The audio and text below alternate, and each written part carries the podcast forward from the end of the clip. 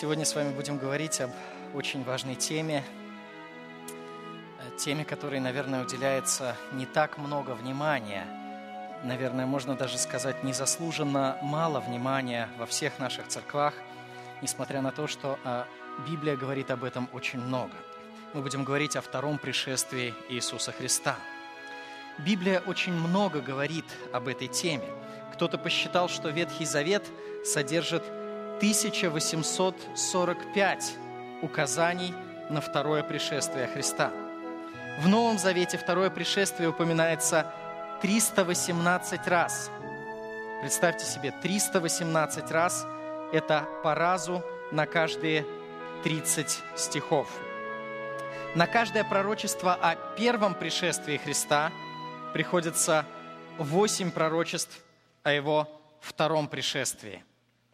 Не правда ли удивительно? Обычно мы не придаем такого большого значения второму пришествию, мы редко об этом говорим, редко проповедуем. Самое важное, мы редко об этом думаем, но Библия уделяет этому событию ключевое внимание. И мы сегодня будем говорить не о том, когда состоится второе пришествие. Чаще всего, когда люди начинают говорить о последних событиях, о последнем времени, а, они начинают заниматься вычислениями, в какой же день, каковы же признаки и через сколько лет или через сколько дней наступит это событие.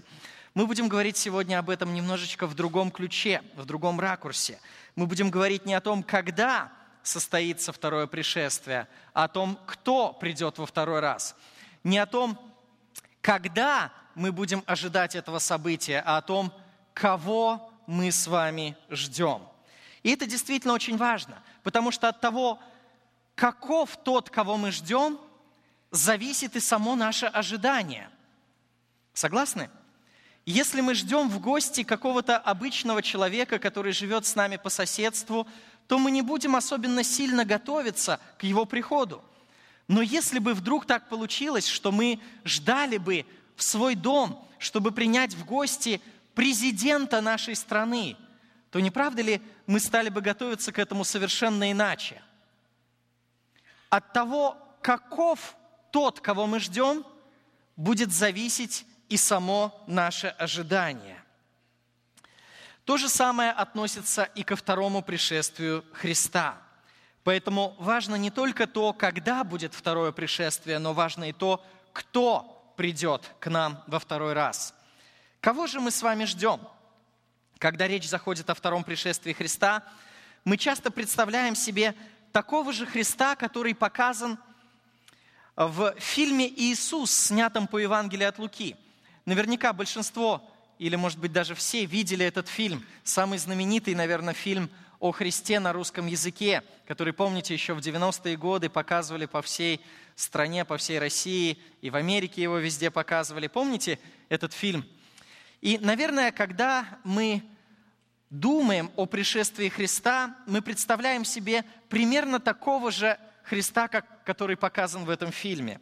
Такого улыбчивого, симпатичного актера, который сразу располагает к себе – производит благодушное впечатление. Но будет ли он таким? Говоря о втором пришествии Христа, мы часто представляем себе такого же Христа, который показан в Евангелиях во время его первого пришествия, который исцелял людей, который дискутировал с книжниками и фарисеями, который кротко переносил плевки и удары палачей – но будет ли он таким? Говоря о втором пришествии Христа, мы часто представляем себе Христа, который пришел, чтобы послужить. Матфея 20 глава 28 стих. Но будет ли он таким? Пришел, проповедуя Евангелие Царствия Божия. Марка 1 глава 14 стих. Но будет ли он таким? Пришел взыскать и спасти погибшее. Луки 19 глава, 10 стих. Но будет ли он таким? Пришел призвать не праведников, но грешников к покаянию. Матфея 9 глава, 13 стих. Но будет ли он таким? Он пришел как сын человеческий, который ест и пьет, и говорят, вот человек, который любит есть и пить вино, друг мытарям и грешникам. Матфея 11 глава, 19 стих. Но будет ли он таким? Пришел отдать душу свою для искупления многих. Марка 10 глава, 45 стих. Но будет ли он таким? Пришел к своим, не свои его не приняли. Иоанна 1 глава 11 стих. Но будет ли он таким? Пришел не судить мир, но спасти мир. Иоанна 12, 47. Но будет ли Христос таким? Будут ли характеристики Христа при втором пришествии точно такими же, какие были при Его первом пришествии? Христос, которого мы с вами ожидаем во время второго пришествия, во многом отличается по своим качествам от Христа, каким Он был в первом пришествии. Так вот, кого мы с вами ожидаем? Об этом мы с вами и будем говорить. Христос второго пришествия подробно описан в книге Откровения, первой главе. Откровение, первая глава. Если у вас есть Библия, приготовьте их, пожалуйста. Именно здесь излагается видение грядущего Христа. Все последующие главы в книге Откровения рассказывают о событиях последнего времени, которые ведут к окончательному искуплению, к окончательному установлению Божьего Царства во всей Вселенной. Все остальные главы – это события, а первая глава – это Христос. Первая глава – это качество того, который придет, чтобы установить это окончательное царство. В первой главе излагается видение грядущего Христа. И мы с вами увидим, что это видение, во-первых, важное – во-вторых, страшное. И в-третьих, радостное. Мы, рассматривая это видение Иоанна, когда он увидел перед собой воскресшего Христа, мы увидим, что это видение, во-первых, важное, во-вторых, страшное, и в-третьих, радостное. Итак, во-первых, это важное видение. Давайте прочитаем Откровение, первую главу, с 9 по 11 стихи. Начнем читать с 9 стиха.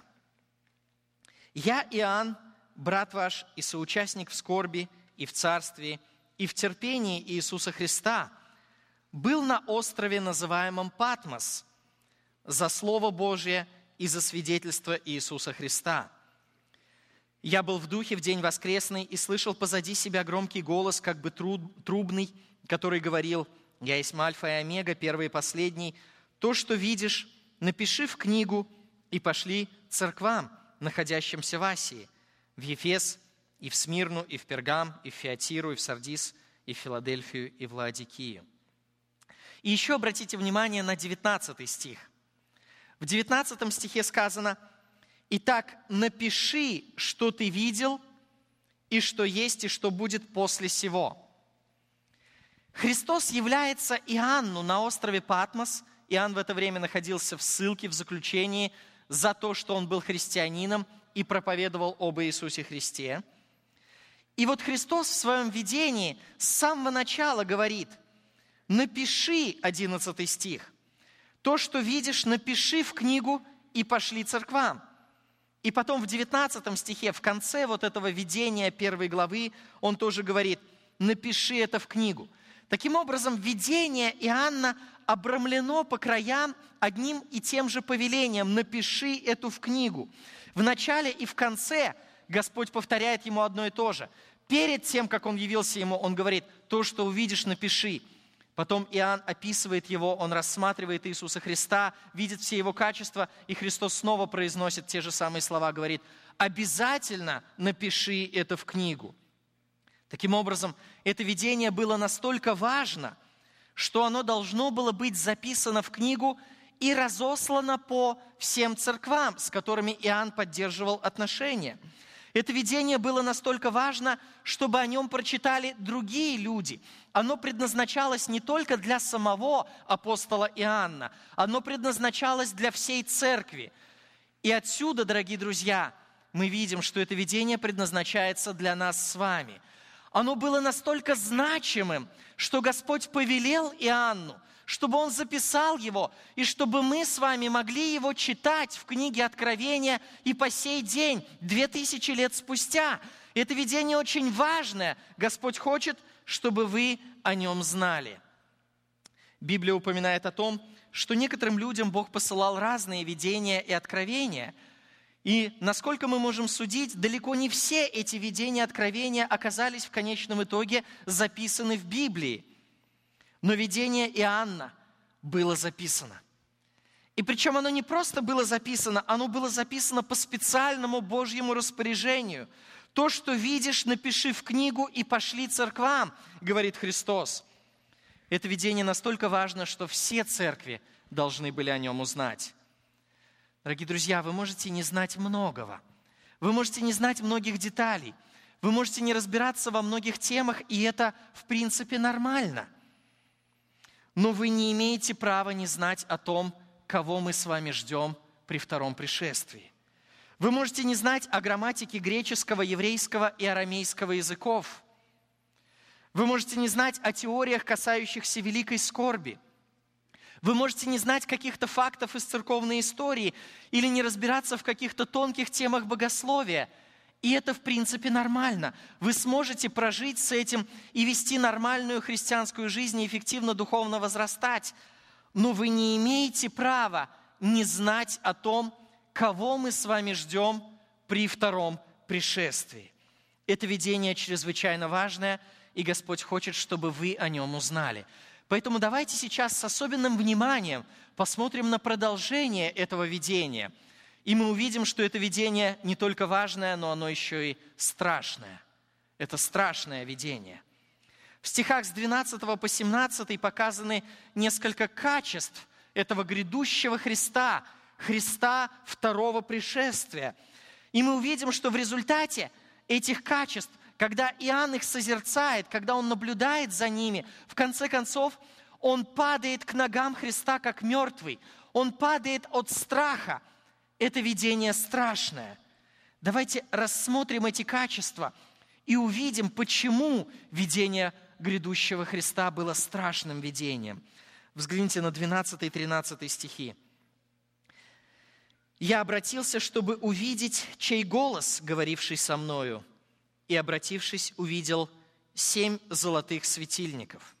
И посреди семи светильников, подобного Сыну Человеческому, облеченного в падир и по персям, опоясанного золотым поясом. Здесь, особенно для молодежи, которые выросли уже а, здесь, наверняка много непонятных слов, но мы сейчас все их разъясним, и вам станет понятно. Падир, что такое слово? Э, что это за такое странное слово? Падир – это длинный хитон, хитон еще лучше, да? Это длинная-длинная такая одежда. Длинная одежда, как бы как длинный такой, я не знаю, сарафан, кафтан. Длинная верхняя одежда, robe по-английски, да? Это длинный хитон, который доходит до самых ступней. В Ветхом Завете эта одежда чаще всего упоминается в связи с первосвященником – Первосвященник носил вот такой вот длинный хитон, который доходил до самой земли, до пят, до ступней. Дальше здесь сказано, что этот падир, вот этот длинный хитон, был у груди опоясан по персям, то есть у груди опоясан золотым поясом. Это дополняет одежду первосвященника. В книге Исход и в книге Левит упоминается, что первосвященник был опоясан золотым поясом – Таким образом, Христос в этом видении предстает в виде первосвященника. И Иоанн, выросший в еврейской среде, в еврейской культуре, когда храм еще не был разрушен, в детстве он рос и посещал вместе с родителями храм – и вы помните, что даже его семья была знакома с семьей первосвященника. Так что Иоанн очень хорошо знал одежду первосвященника. И когда он сейчас видит перед собой Христа, он понимает, кто перед ним. Перед ним первосвященник, перед ним глава церкви.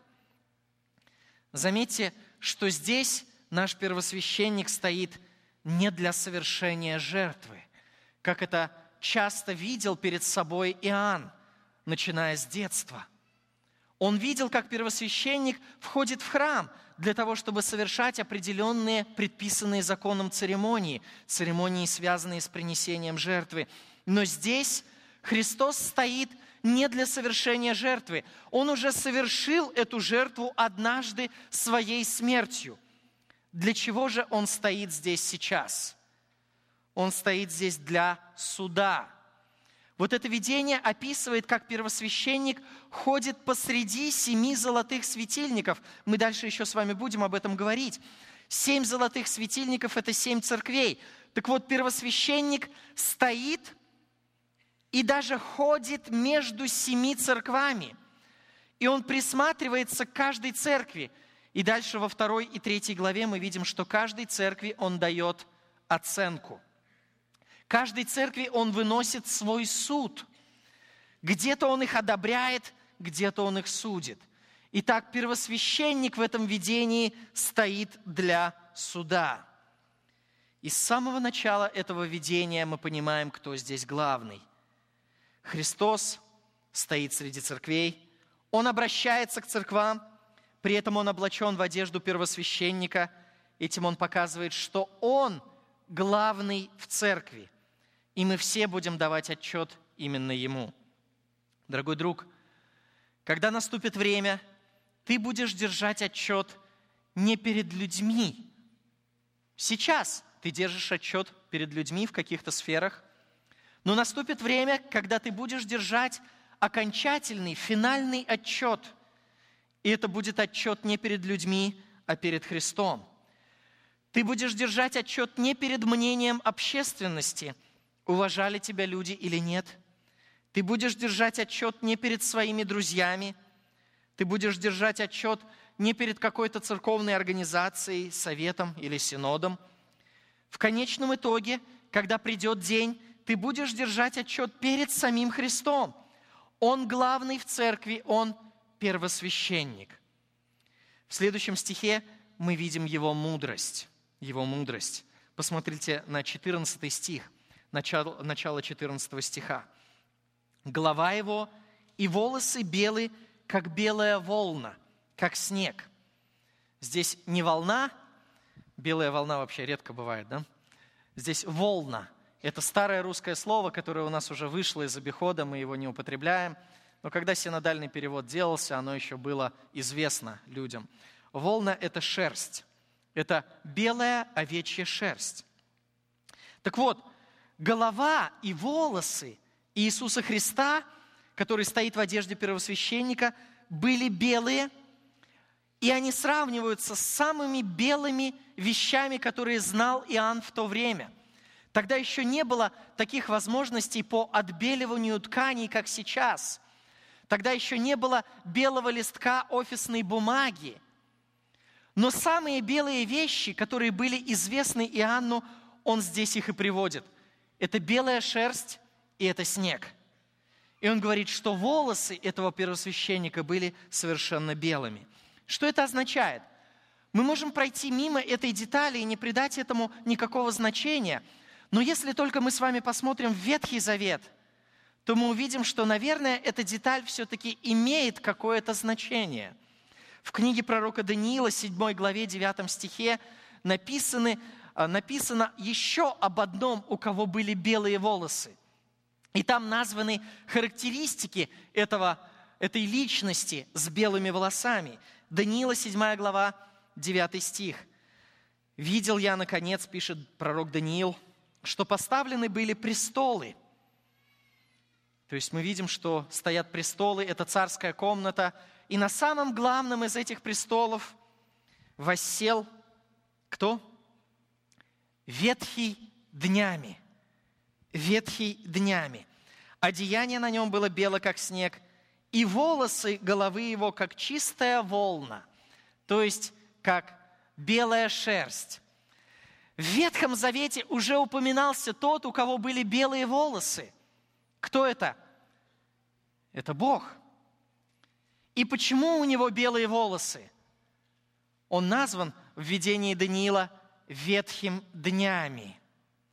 У кого белые волосы? Некоторые из вас хорошо знают ответ на этот вопрос. Я вижу некоторых людей, у кого белые волосы из здесь присутствующих. Я не говорю о тех, кто покрасился.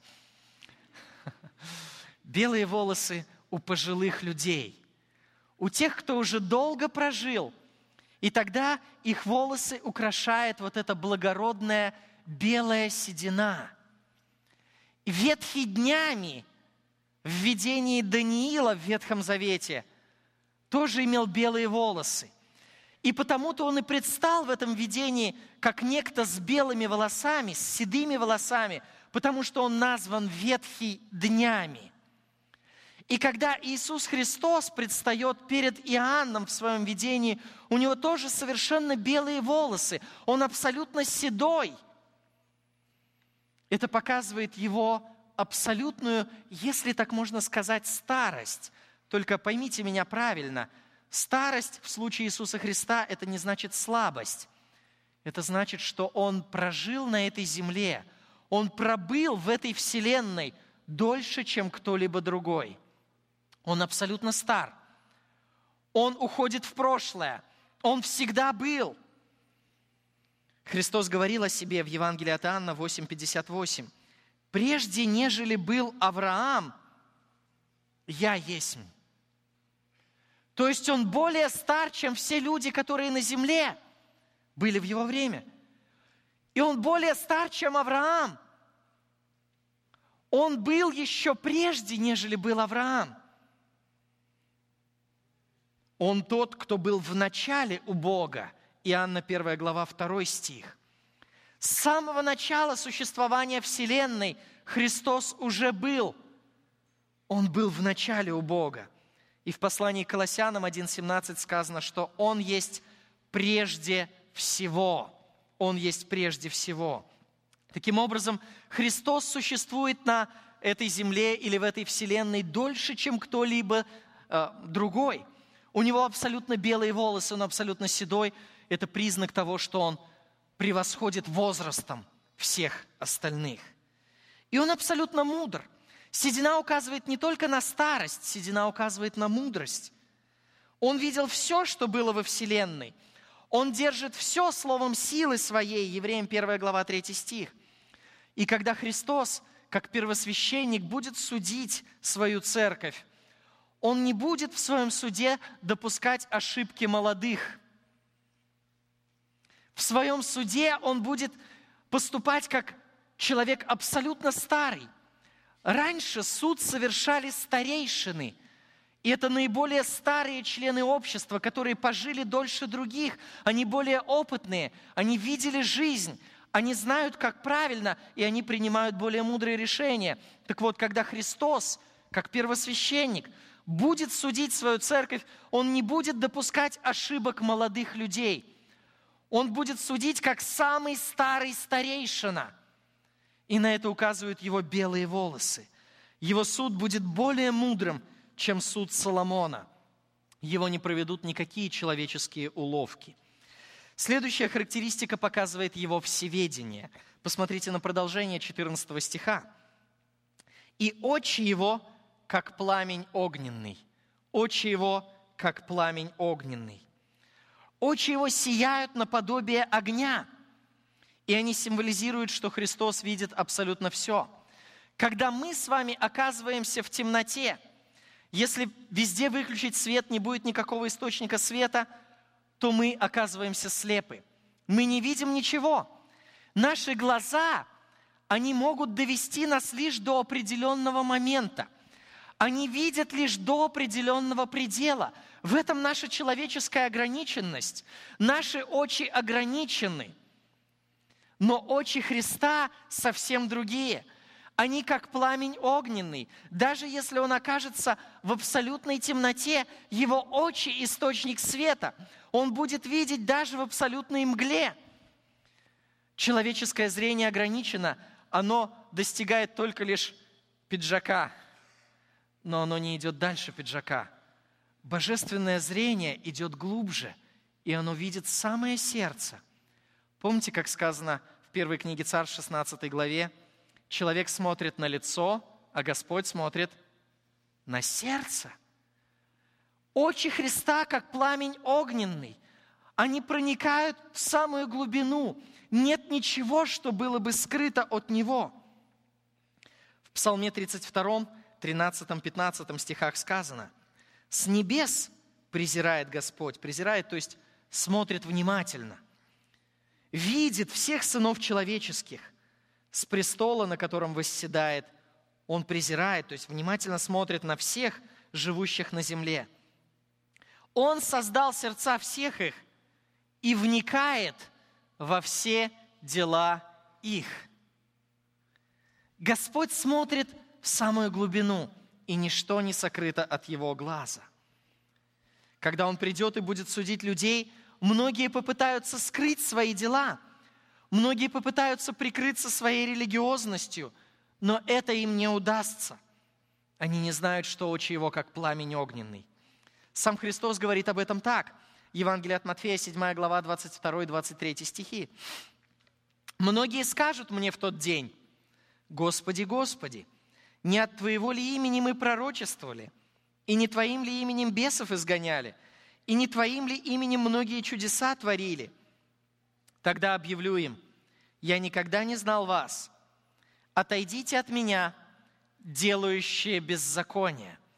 Мы видим, что люди пытались, как здесь Христос говорит, они пытались как-то укрыться от Христа за какими-то внешними заграждениями. Они говорили, мы пророчествовали, мы Твоим именем бесов изгоняли – Твоим именем чудеса творили, но это все лишь внешний фасад.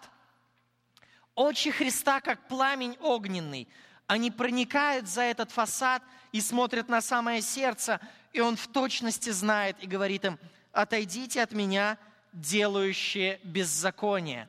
Очи Его, как пламень огненный. Следующая характеристика Христа – это твердость. Взгляните на 15 стих. Твердость и ноги его подобны халкаливану, как раскаленные в печи.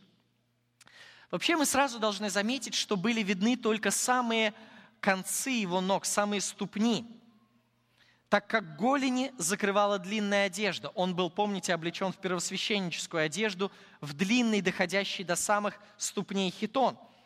И вот эти ступни выглядывали из-под хитона, и они были подобны халкаливану, как раскаленные в печи. Что это значит? Вообще слово «халкаливан» очень редкое. Оно очень редко и для Библии, и для небиблейской литературы. В Библии оно встречается только в книге Откровения. Но некоторые древние источники позволяют нам узнать, что же это за такое. Они объясняют, что халкаливан – это особый сплав золота с чем-то еще. Либо золото со стеклом, либо золото с каким-то другим металлом, может быть, золото с серебром.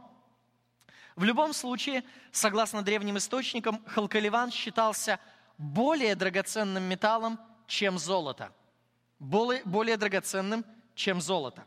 Так вот, ноги Христа были подобны самому драгоценному металлу. И этот металл сиял, как раскаленный в печи. Я думаю, что слово «раскаленный» в данном случае не обязательно говорит о температуре. Оно говорит прежде всего о сиянии. Вы знаете, если нагревать металл, то он сначала будет красным, но если продолжать его нагревать, то он станет белым, и он будет издавать сияние. И вот именно с таким сияющим, сверкающим металлом сравниваются ноги Иисуса Христа. Что же это означает? Скорее всего, этот образ говорит о твердости и непоколебимости Иисуса Христа. У Иисуса Христа самое твердое основание. Почему мы можем сделать такой вывод? Почему именно об этом говорит, говорят его ступни, подобные Халкаливану? Вспомните видение, которое видел Навуходоносор в книге Даниила. Видение истукана – это э, Даниила, вторая глава.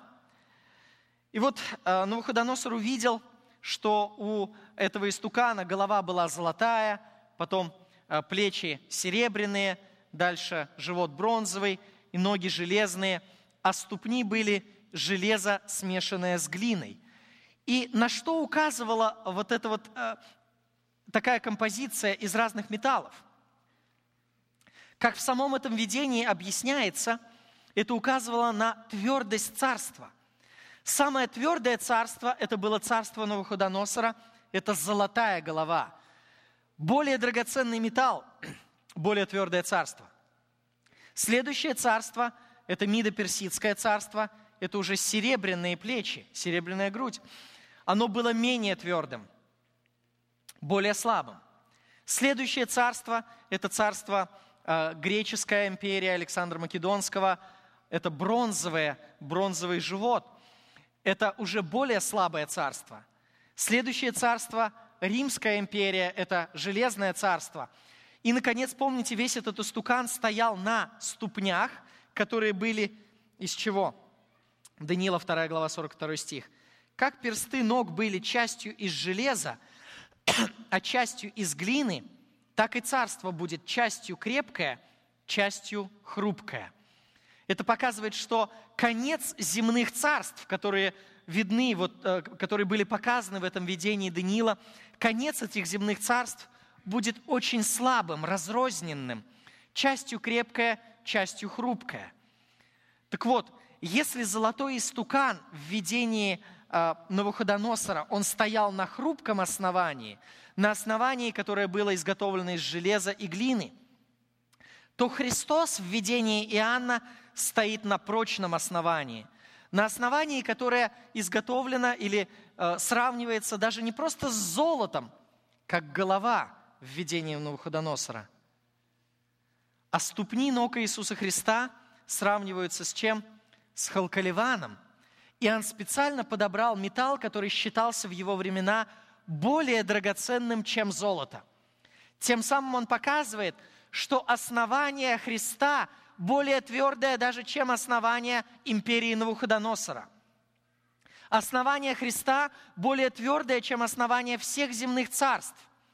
Основание Христа самое твердое, оно никогда не разрушится. Библия показывает нам, что люди будут стремиться избежать Божьего суда.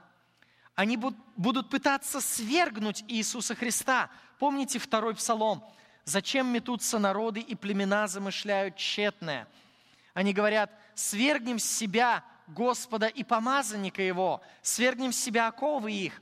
Писание показывает, что народы под предводительством Антихриста будут восставать на Царство Христова. Но смогут ли они поколебать основание Его Царства?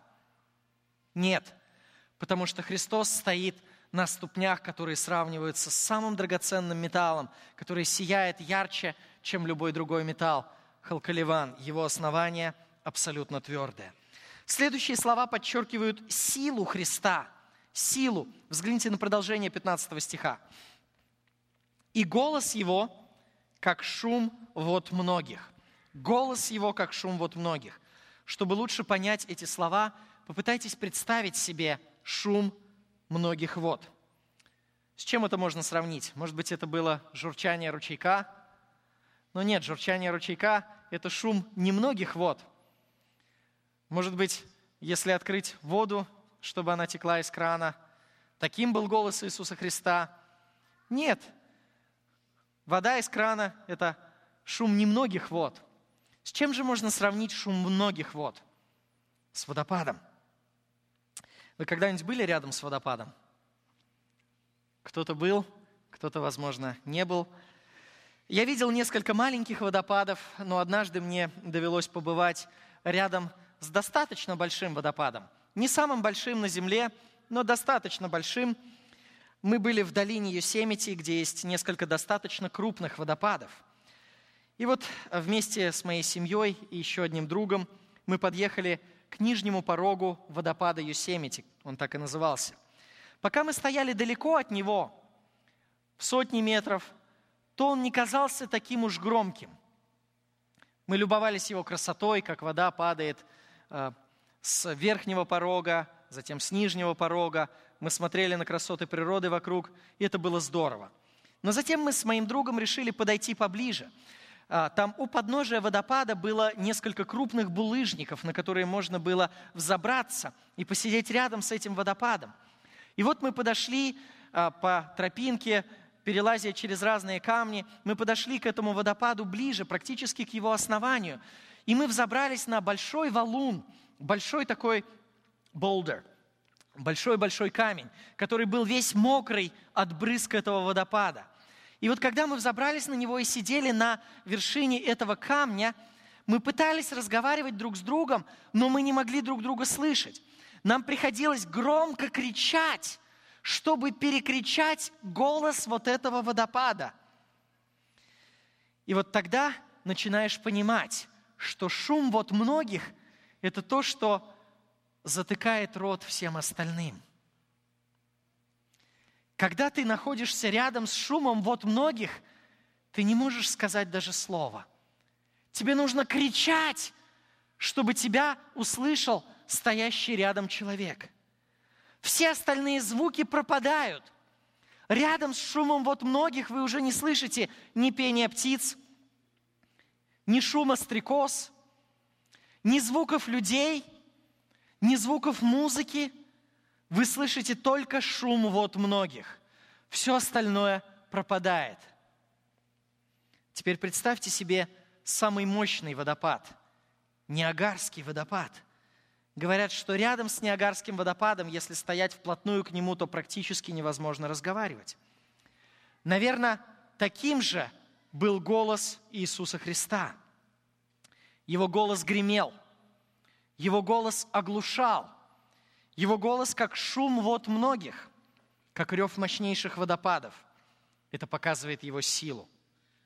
Дорогой друг, когда ты окажешься рядом с Христом при Его втором пришествии, ты не сможешь сказать ни слова. Ты будешь чувствовать себя песчинкой рядом с мощным и стремительным водопадом – Следующая характеристика говорит о власти Христа. Власти Христа. Посмотрите на 16 стих. Он держал в деснице своей семь звезд. Он держал в деснице своей семь звезд. Десница – это правая рука. Семь светильников – это семь церквей. И семь звезд – это ангелы церквей. Что такое ангел церкви? Э, это всегда вызывает вопросы, недоумения – Э, высказываются самые разные предположения, вплоть до того, что у каждой церкви есть какой-то свой прикрепленный к ней ангел. Но, скорее всего, э, это не означает какого-то божественного такого посланника, который постоянно витает над, какой, над каждой конкретной церковью. А, что такое слово ангел? Что означает ангел? Вестник. Ангелия – это весть, Ангелос – это вестник, это тот, кто несет весть. И это слово в греческом языке употреблялось очень широко по отношению к любым вестникам. если царь посылает каких-то вестников к другому царю или к какому-то городу, то они называются ангелами, вестниками. И если Бог посылает вестников к человеку, чтобы какую-то весть принести, то они тоже называются точно так же вестники. Здесь говорится не об ангелах, или вестниках Бога. А здесь говорится об ангелах или вестниках кого? Чего? Церквей. Вестники церквей. Что это за вестники церквей? Это те самые люди, которые были направлены от этих церквей к Иоанну на остров Патмос. То есть семь церквей в Малой Азии направили своих вестников, своих ангелов, и они приплыли к Иоанну. И именно этим вестникам Иоанн вручит послание для семи церквей. Помните, вторая и третья главы в книге Откровения, послание семи церквам. Как эти послания дойдут до семи церквей? Через вот этих вестников, ангелов церквей. Эти ангелы церквей или вестники, они пришли к Иоанну, чтобы рассказать ему о том, как идут дела в церквах, которые он основал или э, в которых он служил. И эти вестники потом обратно возьмут книгу Откровения – и повезут к своим церквам. И они встанут перед своими церквами и будут читать весть от Иоанна или весть от Иисуса Христа. И они тоже будут в этом смысле вестниками, ангелами перед своими церквами. Так вот, здесь сказано, что Христос этих вестников, то есть служителей церквей, держит в своей руке. По сути, мы можем сказать, что Христос держит всех руководителей всех церквей в своей руке. Это означает, что Он проявляет над ними свою власть. Дорогой друг, Христу принадлежит власть в каждой поместной церкви. Он держит в своей руке всех руководителей церквей, и пасторов, и диаконов, и официальных представителей. Следующая характеристика раскрывает суд Христа. Суд Христа. Посмотрите на продолжение 16 стиха. Из уст его выходил острый с обеих сторон меч. Острый с обеих сторон меч. В греческом языке есть несколько слов, обозначающих меч. Были слова, которые обозначали маленький, короткий меч. Были слова, которые обозначали длинный, широкий меч, поскольку эти предметы были важные в древнем мире, они имели свои названия.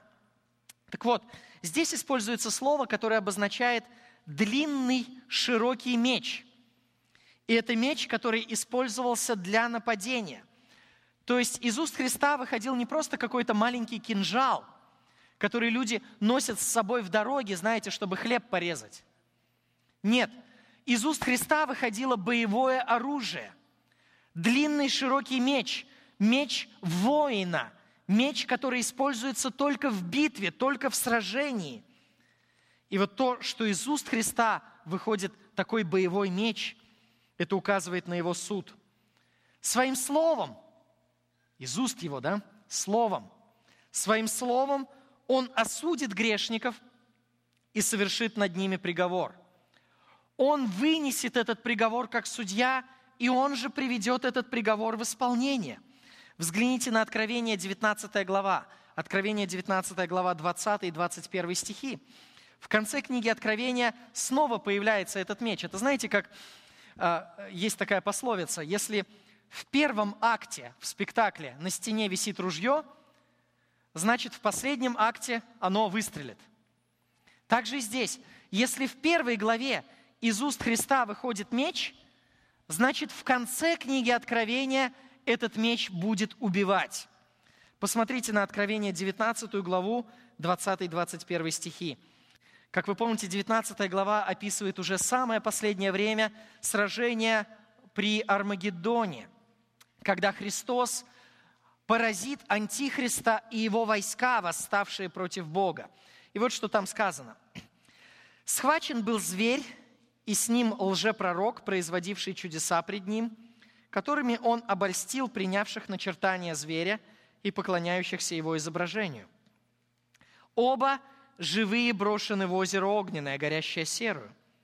И посмотрите внимательно на 21 стих. А прочие, то есть вот все те люди, которые были на стороне Антихриста и вместе с ним пришли воевать против Божьего народа, прочие убиты мечом сидящего на коне, исходящим из уст его, и все птицы напитались их трупами. Этот меч, который мы видим в первой главе книги Откровения, не останется бездейственным. Он будет разить врагов Иисуса Христа. Он будет не просто угрожать. Он здесь не просто для красоты, это не просто какие-то позументы на а, военном костюме Иисуса Христа. Это настоящее оружие, которое будет приведено в действие. Мечом уст своих Христос поразит всех неверующих в конце времен. Похожее выражение встречается еще один раз в книге Откровения. Откровение, 2 глава, 16 стих. «Покайся, а если не так, скоро приду к тебе и сражусь с ними мечом уст моих». Кому это сказано? Это сказано церкви, пергамской церкви. В этой церкви были некоторые люди, которые жили в грехе блуда. И вот о них Христос говорит, я приду к тебе, приду к твоей церкви, и я сражусь с ними мечом уст моих. Что означает сражусь с ними мечом уст моих? Конечно же, это не означает, что Христос проведет какой-то поединок по фехтованию, в котором будут начисляться очки – это не игра. Это будет тот же самый меч, который в 19 главе разит всех неверующих, так что птицы напитаются трупами их. И вот Христос говорит, что этот меч может быть обращен даже против некоторых людей, являющихся членами церкви. Формально эти люди были членами церкви. Формально они сидели на церковных скамьях. Формально они собирались вместе с церковью там, где церковь собиралась, на полях, в катакомбах, они присутствовали на церковных собраниях, но они жили двойной жизнью.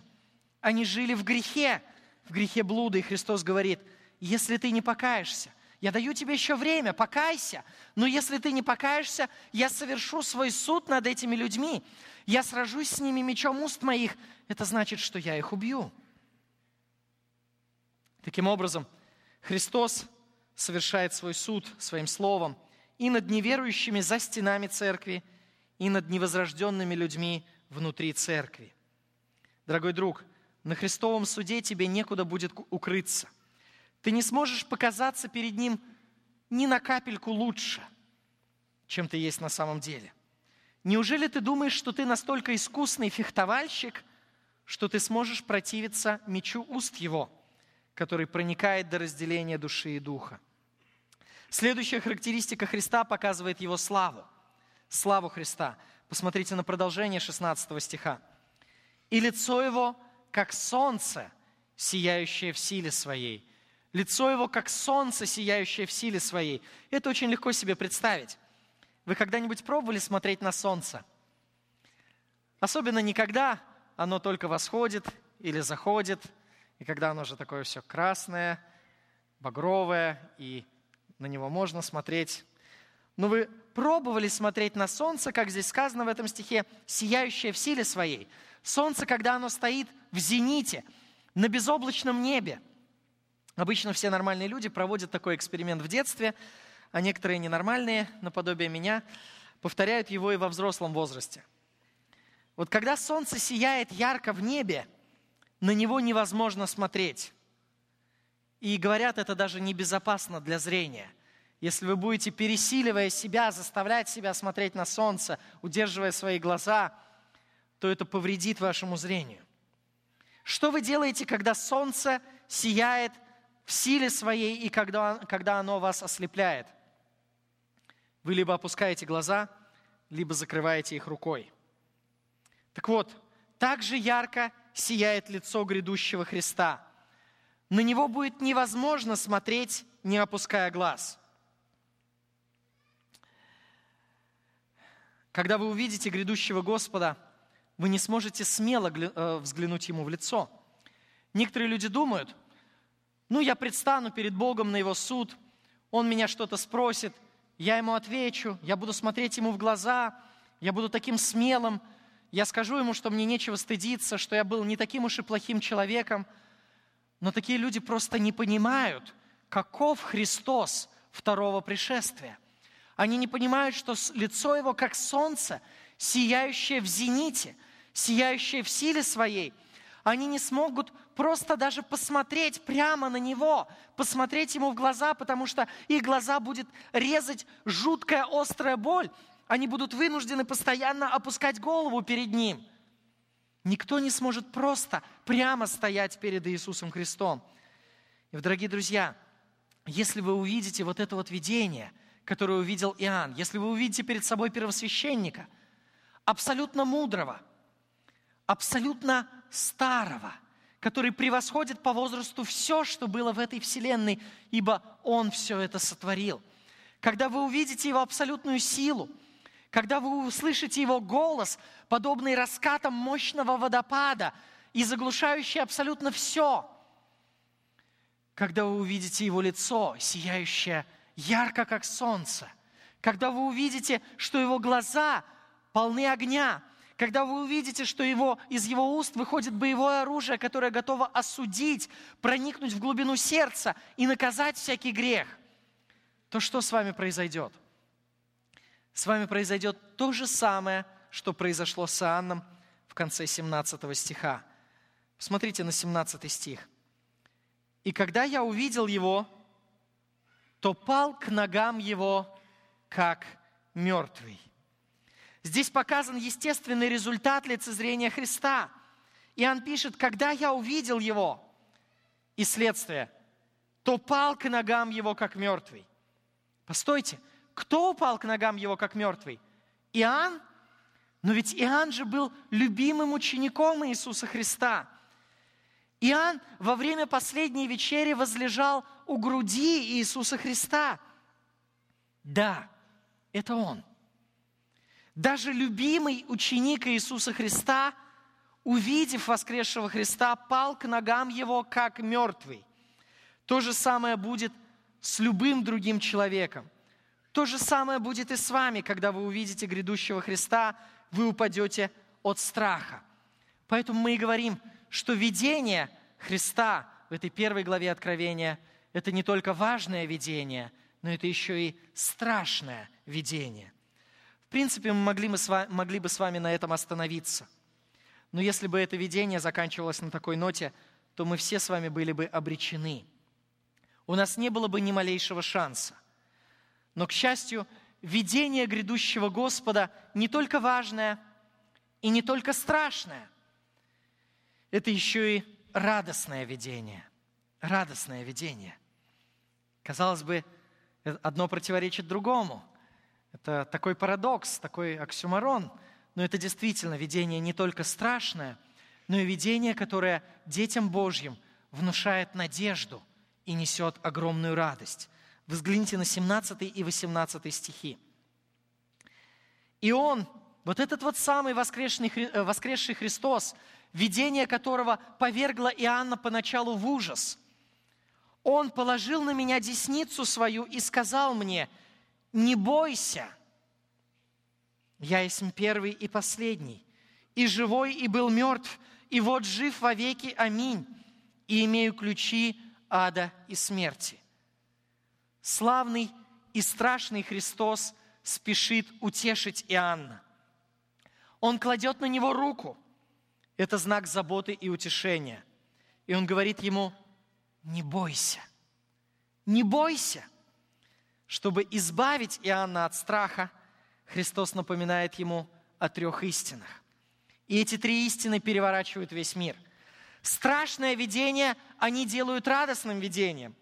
Угрозу они превращают в поддержку – Видение, от которого Иоанн упал к ногам его как мертвый, они превращают в видение, от которого он поднялся на ноги и продолжил свое служение с новой силой.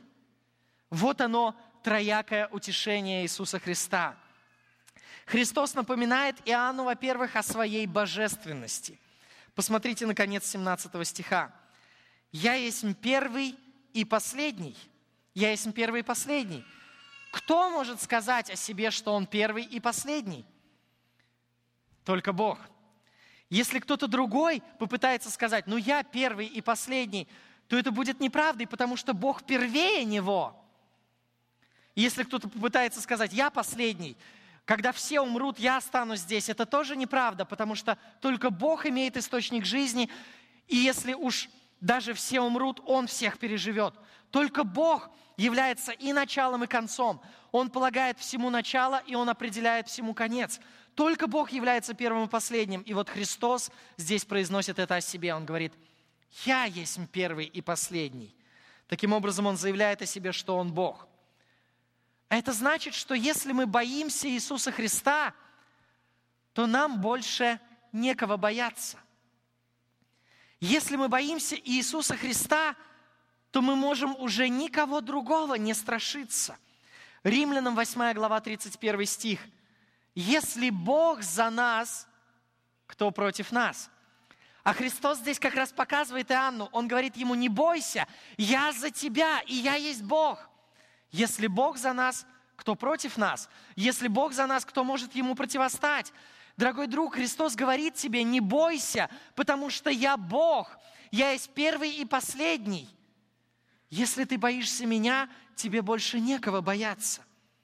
Далее Христос напоминает Иоанну, что Он наш Искупитель.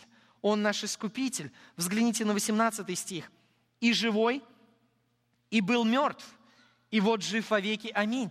Христос не просто говорит о себе, что Он жив вовеки, но Он говорит, что Он жив и был мертв. Посмотрите, последовательность какая. Сначала был жив, потом был мертв, потом снова жив – на что это указывает? Когда Христос был мертв? Он был мертв тогда, когда Он умер на Голговском кресте. А почему или для чего Он умер на Голговском кресте? Он умер на Голговском кресте, когда Он взял на себя все ваши грехи и мои грехи. Он взял на себя наше наказание – нашу отверженность от Отца, все то, что мы заслужили своими грехами, Христос взял на себя и умер, принеся эту жертву за наши грехи. В Ветхом Завете приносились жертвы, которые указывали на это будущее. И люди все понимали, что это жертва для искупления греха. Она указывает на ту окончательную жертву Христову. И Христос совершил эту жертву. Он принес себя самого в жертву для нас с вами. Вот когда Он был мертв. И насколько эффективна Его жертва? Принял ли Бог Его жертву? Да, конечно. Отец принял Его жертву, поэтому-то Христос и говорил, что я не остался мертв. Я жив вовеки. Моя жертва принята. Я жив вовеки. Таким образом, Христос не просто грозный судья, но Он нас настолько возлюбил, что отдал за нас свою жизнь. Римлянам 5 глава 8-10 стихи говорит, «Но Бог свою любовь к нам доказывает тем, что Христос умер за нас, когда мы были еще грешниками». Мы можем думать, Боже, Ты великий и страшный судья, но любишь ли Ты меня? Некоторые люди даже просят Бога послать им доказательства Божьей любви. Они думают, что если вдруг в их жизни что-то приключится хорошее, если они получат какое-то благословение или случится какая-то маленькая радость, то это будет для них доказательством Божьей любви. Если они будут идти по дороге и найдут 100 долларов. О, теперь я точно знаю, что Бог меня любит. Дорогие друзья, 100 долларов – это такая мелочь по сравнению с тем, как Бог уже доказал свою любовь. Любые благословения, которые Бог пошлет вам в этой земной жизни, это абсолютная мелочь, это абсолютная э, такие мелкие, ничтожные вещи по сравнению, я не говорю, что они вообще ничтожные, да, мы должны принимать их с благодарностью, но я говорю, что по сравнению, по сравнению с величайшим доказательством Божьей любви, которое Он уже принес, нам не нужно искать никаких других доказательств. Ничто не сможет доказать Божью любовь к вам больше, чем Он уже доказал. Но Бог свою любовь к нам доказывает тем, что Христос умер за нас, когда мы были еще грешниками. И 10 стих говорит, «Ибо если, будучи врагами, когда мы были Божьими врагами в своих грехах, мы примирились с Богом смертью Сына Его, то тем более теперь, примирившись, спасемся жизнью Его». Христос говорит, я был жив и был мертв, и ожил, и жив вовеки. Я был мертв, это указание на Его смерть за наши грехи. А смертью Его мы примирились с Богом. Как мы прочитали, будучи врагами, мы примирились с Богом смертью Сына Его. Христос на это указывает, и Он говорит, не бойся, потому что я совершил твое искупление. Я совершил то, что нужно, чтобы примирить тебя с Богом. Ну и, наконец, Христос напоминает, что от Него зависит наша вечная судьба. Посмотрите, наконец, 18 стиха. «И имею ключи ада и смерти». Имею ключи ада и смерти. Что это означает? Тот, кто держит ключи, тот открывает или закрывает дверь. Если, скажем, у меня ключи от машины, то моя жена не может войти в эту машину. Правда, сейчас ключи у нее, так что она может. Вот. А, и я уже не могу тогда войти, да, у нее ключи, я теперь могу рваться в эту машину, но я не смогу туда войти, если она не откроет. Если я нахожусь в доме, и я хочу выйти оттуда, то нужны ключи. Христос говорит, я имею ключи от ада и смерти. Это показывает, что Он определяет, кто пойдет в ад, а кто нет. Если Христос закроет дверь ада и смерти, то никто не сможет туда попасть. И Христос говорит, я совершил твое искупление, я был мертв за твои грехи, и я же держу ключи от ада и смерти. Я уже совершил искупление, я уже показал, что я хочу, чтобы ты был спасен. И ты не можешь попасть в ад без моего ведома, без моего решения, потому что я держу ключи ада и смерти. Наша вечная судьба зависит только от Него, а Он уже отдал за нас свою жизнь, чтобы нас спасти – это значит, что верующим в Иисуса Христа нечего бояться. И поэтому Христос и мог сказать Иоанну, Иоанн, ободрись, не бойся, встань. Я Бог, я совершил твое искупление, и я определяю твою вечную судьбу. Не бойся, встань, продолжай служение смело. Мне как-то довелось побывать у постели одного умирающего человека – Тогда, когда я был э, в госпитале рядом с его кроватью, я еще не знал, что ему осталось жить всего, кажется, два дня или один день. Он еще был в здравом сознании, он умирал от рака. И он попросил меня, чтобы я что-то почитал ему из Библии. Я открыл Откровение, первую главу, и я читал именно вот эти слова «Видение воскресшего Иисуса Христа». Я кратко их пояснял, мы э, немножечко рассуждали об этих словах. И вот когда я дошел до этих последних слов, которые мы с вами сейчас читаем, когда Христос говорит, что Он первый и последний, когда Христос говорит, что Он был мертв за Его грехи, когда Он говорит, что Он держит ключи от ада и смерти, этот брат закрыл глаза и начал молиться вслух. Я думаю, что он понимал, что нет ничего важнее – чем быть в мире с тем, кто держит ключи от ада и смерти. И это принесло ему огромное утешение, и он отошел в вечность буквально через один или два дня уже в спокойствии. Действительно, нет ничего утешительнее для верующего человека, чем сознавать, что тот, кто держит ключи от ада и смерти, он же умер за твои грехи, чтобы тебя искупить. Дорогой друг – зная о том, какого Христа мы ожидаем, проверь свое сердце. Примирился ли ты с Ним? Уверовал ли ты в Него? Покорился ли ты Ему? Любишь ли ты Его? Если ты еще не уверен в том, что ты примирился с Иисусом Христом и что твои грехи прощены, то обязательно ищи помощи. Не откладывай этот вопрос на потом. Подойди к пасторам церкви. Скажи им, что ты сомневаешься в своем спасении. Скажи им, что ты хочешь молиться, что ты хочешь узнать больше о спасении. Задай свои вопросы, открой свою душу, но не откладывай этот вопрос на потом. Потому что для тех, кто не покорился Христу, его приход будет страшным и только страшным. Но, дорогой друг, для тех, кто принял Христа как своего Господа и Спасителя, его приход будет самым радостным событием, потому что это видение не только важное – не только страшное, но оно еще и очень радостное для детей Божьих. Давайте помолимся. Господь наш, мы благодарим Тебя сердечно за то, что Ты учишь нас через слова Священного Писания, и мне кажется, что этих слов никогда не будет достаточно. Мы хотим больше и больше каждый день вникать в Твое Слово – мы никогда не насытимся ими до конца, но наша душа всегда будет испытывать этот огромный голод. Мы хотим слышать больше и больше Твоих слов, Твоей истины и Твоего обличения, которое показывает нам наше состояние и грехи нашего сердца, и Твоего утешения, которое дает нам надежду и помогает нам двигаться дальше и служить Тебе. Мы благодарим Тебя за это утешительное видение Иисуса Христа. И мы ждем Христа таким, какой Он написан здесь. Мы ждем Его во всей Его славе, во всем Его величии. Мы ждем Его в суде, и мы ждем Его в спасении. Мы ждем, что Он избавит нас от всякого зла, от всякого греха, ибо Он же совершил наше искупление. И мы ждем, что Он придет, чтобы принять нас в свою славу. Господи, мы просим Тебя о тех, кто еще не знает Тебя, коснись их сердец, откройся им, открой им Твою истину – Помоги ему веровать в Евангелие и последовать за Христом, чтобы быть спасенными и с радостью ожидать Христа, грядущего с небес. Да, гряди, Господи Иисусе. Аминь.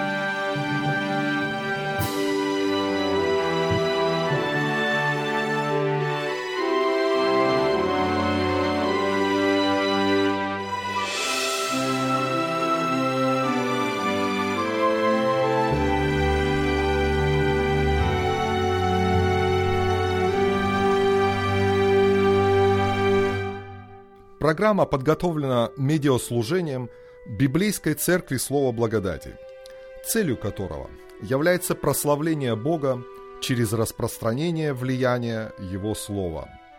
Мы надеемся, что эта проповедь стала благословением для вас. Информацию о служении Церкви Слова Благодати вы можете получить через нашу страницу в интернете www.slovo.org Прослушанную вами проповедь, другие аудио-видеоматериалы, а также книги вы можете заказать через страницу в интернете по адресу www.slovostore.org или позвонив по телефону 360 687 3962. Мы нуждаемся в вашей молитвенной и материальной поддержке. Ваши пожертвования вы можете присылать по адресу 1317 Норс-Вест, 12 авеню, Battleground, Вашингтон, 98604. Да благословит вас Бог.